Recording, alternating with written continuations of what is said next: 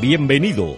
En este día Dios tiene palabra para tu vida a través de un nuevo mensaje del canal de podcast de la Iglesia Metodista Pentecostal de Chile. Saludo en esta oportunidad a mi obispo Bernardo Cartes Venega, eh, nuestra diaconisa Alicia Reinero de Cartes y a la vez también al Tribunal Eclesiástico, el Presbiterio Mayor, por supuesto, quienes son nuestras eh, autoridades. El saludo de la Iglesia de Sausal para ustedes. Quisiera dar la reflexión bíblica basada en el libro de Isaías capítulo 14, verso 11 al 15. Daré lectura en el nombre de nuestro Señor Jesucristo. Dice así, descendió al Seol tu soberbia y el sonido de tus arpas, gusanos serán tu cama y gusanos te cubrirán. Como caíste del cielo, oh lucero, hijo de la mañana, cortado fuiste por tierra, tú que debilitabas a las naciones, tú que decías en tu corazón, subiré al cielo, en lo alto junto a las estrellas de Dios, levantaré mi trono y en el monte del testimonio me sentaré a los lados del norte, sobre las alturas de las nubes, subiré y seré semejante al Altísimo, mas tú derribado eres hasta el Seol. Amén. Quisiera orar un momento, Dios Padre, te ruego Señor que en tu amor y misericordia me dé la gracia, la sabiduría, porque voy a trazar tu palabra bendita, Señor escudriñad la escritura, en ella os parece encontrar la vida eterna. Tu palabra es vida, Señor. Deme la gracia, la sabiduría para predicar el mensaje de las escrituras. Padre, esta bendición la ruego en el nombre de Cristo, nuestro amado y bendito Salvador. Amén. Muy bien, queridos pastores, consiervos, queridos hermanos y toda la los oyentes de esta reflexión.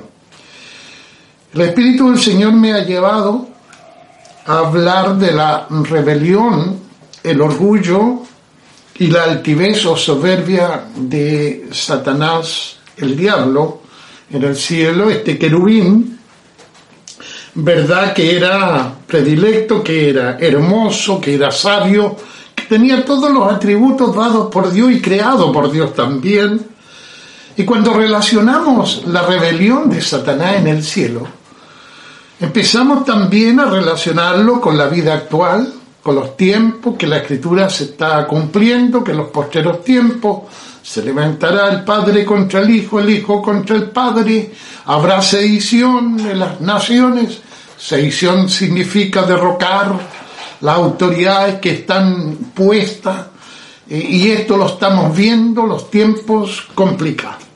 Pero quisiera dar a conocer que el, inicio de la rebelión, el inicio de la sublevación, por decirlo de alguna manera, ¿verdad? Es un principio satánico. El espíritu de rebelión, de altivez, de orgullo, ¿verdad? Empieza en Satanás, el diablo. Es un principio satánico la rebelión del ser humano. Eh, no es un principio divino. Cuando nosotros analizamos la escritura, Pablo decía que Cristo no estaba dividido. ¿Por qué algunos decían yo de Cristo, yo de Apolo, yo de Cefa? Porque había división. ¿Quién es Pablo? ¿Qué es Pablo? Decía, para que no centrásemos la atención en el ser humano, sino qué es Pablo, sino que centremos nosotros nuestra atención en la escritura, en la voz de Dios. Aprendamos a escuchar y escudriñemos la escritura. El acto de rebelión de Satanás, el diablo, se ha manifestado desde el comienzo y las escrituras nos llevan, ¿verdad?, a relatar todo acto de, de rebelión. Tenemos al rey Usía, que Dios lo bendijo, lo enalteció, pero entró el orgullo, entró la rebelión, quemando incienso que no le era permitido, los sacerdotes tuvieron que sacarlo y cuando él se llena de ira, de orgullo, de soberbia, de jactancia, dice que la lepra le aparece en su frente teniendo que morir leproso. Dios no permite la altivez, porque toda honra y gloria es para el Señor. Dios no permite, eh, digamos, la rebelión, el rebelarse contra la autoridad. Cuando en Romanos el apóstol Pablo nos dice, sométase toda persona a la autoridad superiores. Todos tenemos una autoridad sobre nosotros. La familia, la autoridad es el Padre, pero todo mana de Dios. Si nosotros empezamos a escuriñar las autoridades, vamos a terminar en el inicio y el inicio de la autoridad es Dios el Padre, que creó todas las cosas.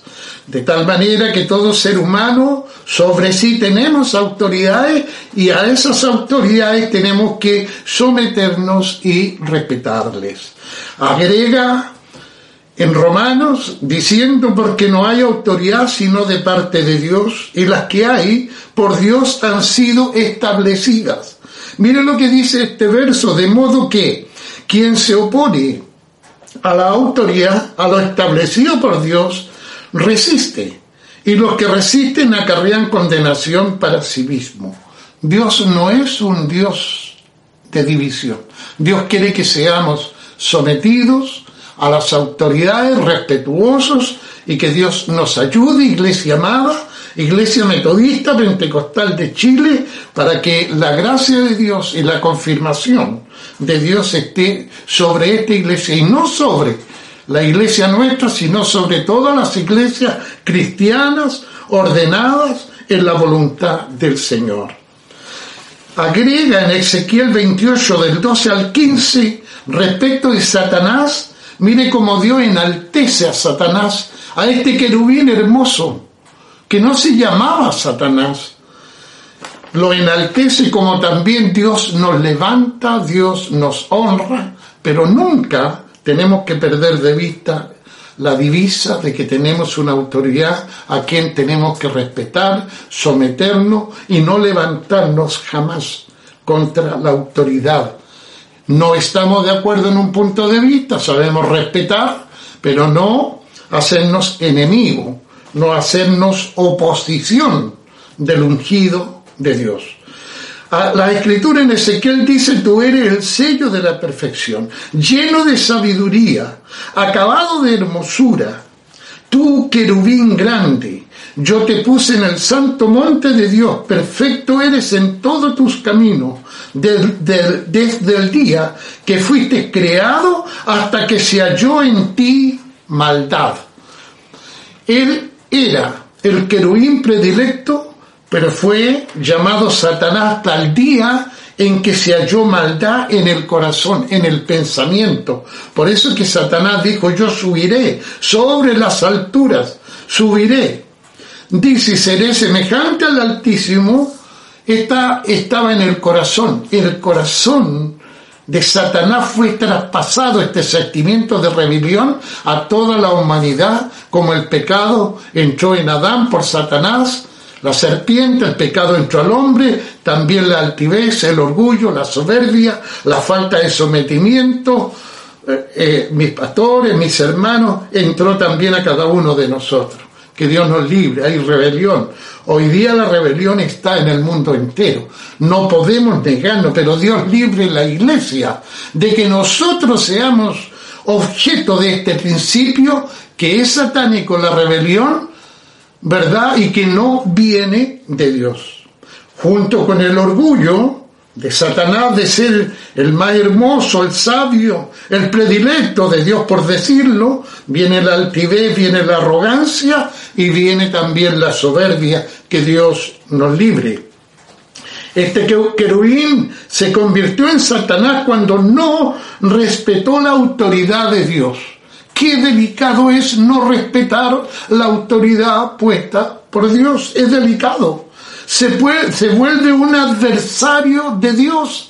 Inmediatamente un adversario. No alguien leal, no alguien, ¿verdad? Un brazo derecho, un ayudante genuino, elegido por Dios como lo fue Pablo con Timoteo como lo fueron estos, estos hombres y muchos otros, que cada líder cristiano elegido por Dios tenía su ayudante leal, fiel. Que Dios nos bendiga. Dice, entró el espíritu de rebelión y esta fue la causa de su caída y de su condenación eterna. Tenemos nosotros la rebelión contra la autoridad.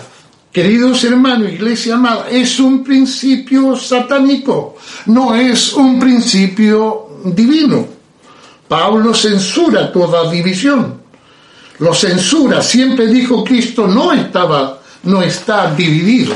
La iglesia debe marcar la diferencia. Cada vez que una persona peca contra la autoridad de Dios, peca contra Dios mismo. Está escrito en Romanos lo hemos leído. Tenemos algunos ejemplos de rebelión, por ejemplo en la Biblia, porque la escritura dan testimonio. La escritura tiene que ser nuestra guía. Y tenemos que ser consecuentes, lo que enseñamos, las escrituras tenemos también que cumplirla. Tenemos que ser ejemplo como pastores, como, como diáconos, como oficiales diáconos, ser consecuente con lo que enseñamos si exigimos lealtad, exigimos sinceridad a nuestra congregación, pues también nosotros tenemos que ser consecuentes con ellos. En Génesis tenemos la historia de Noé, el padre de familia, el que tenía la autoridad de Dios. Sin embargo, el hijo menor lo descubre que por, por embriaguez de Noé, que fue un error, lo encuentra desnudo y sale a contarle a sus hermanos este acto que estaba desnudo, sin embargo, Sem y Jafté, estos hijos prudentes, sabios, entraron retrocediendo para cubrir la desnudez de su padre. La sentencia vino entonces sobre Cam, que sería, verdad, sometido, él y sus hijos, a, a sus hermanos. Nabab y Abiú, el Levítico 10, 1, 2 eran hijos de Aarón, hijos del sacerdote. Eran familia del sacerdote, por lo tanto estaban bendecidos, pero no para quemar incienso. Pero dice la, ofrecieron delante de Jehová fuego extraño que él nunca les mandó. El sacerdote no les ordenó quemar incienso y el Señor los cortó inmediatamente. Es delicado pasar por sobre la autoridad puesta por Dios. Si tenemos también, tenemos la murmuración de Aarón y María, hermanos mayores de Moisés, en el libro de Números, capítulo 12, porque la escritura nos dan testimonio de la altivez, de la arrogancia, del espíritu de revelación, de,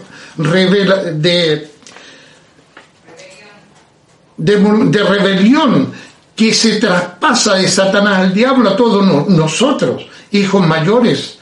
Hermanos, podrían censurar o criticar familiarmente a Moisés porque eligió una mujer cusita, que fue un error, ¿verdad? Pero basta con que Aarón y María le critican en forma eclesiástica lo divino, lo santo, nosotros también podemos hablar con Dios, hablan estas palabras, y María también le viene inmediatamente la lepra por siete días, tuvo que ser expulsado de ese lugar porque se levantó no contra Moisés su hermano, sino contra el ungido de Dios.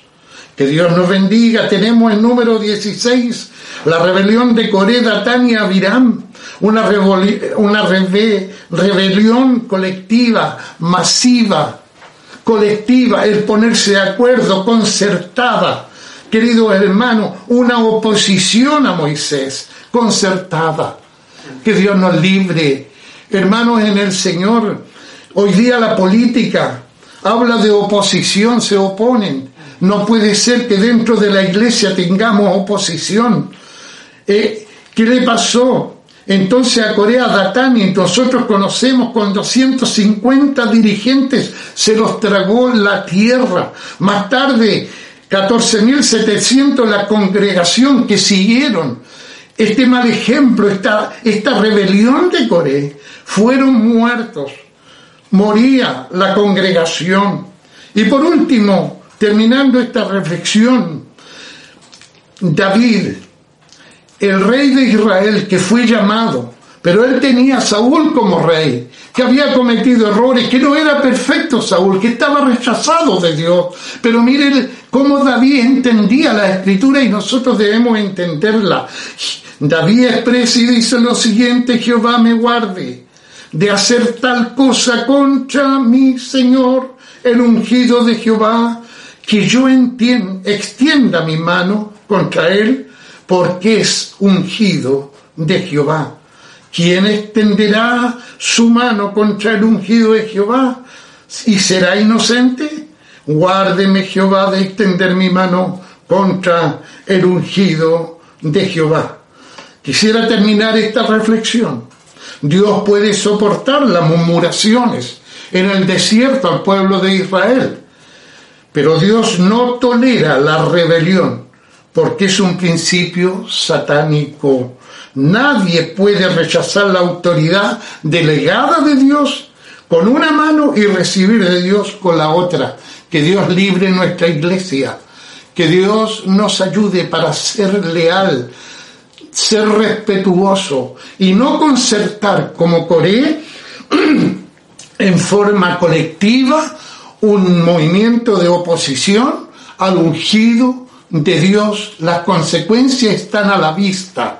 Esto se transforma imitando la politiquería de hoy día. La politiquería no puede entrar al seno de la iglesia. La iglesia dirigida por el Espíritu Santo. Yo no voy a hacer oposición de mi obispo actual ni del que venga. Aunque esté en algún error, sabré respetarle, sabré enmendar el error con buenas palabras, pero nunca me voy a establecer como oposición, como la politiquería, que es un mal que está tragando la sociedad entera. Dios bendiga este mensaje. El principio satánico es rebelión. Dios es un Dios, un Dios de unión, de comunión, de paz y de respeto. Gracias, mi obispo Bernardo, por darme esta oportunidad y toda honra y toda gloria sea para nuestro Dios. Agradecemos que te hayas sumado a este nuevo mensaje. Recordamos que puedes acompañarnos en Facebook, Instagram, Twitter y YouTube, como también en el sitio web www.impch.org.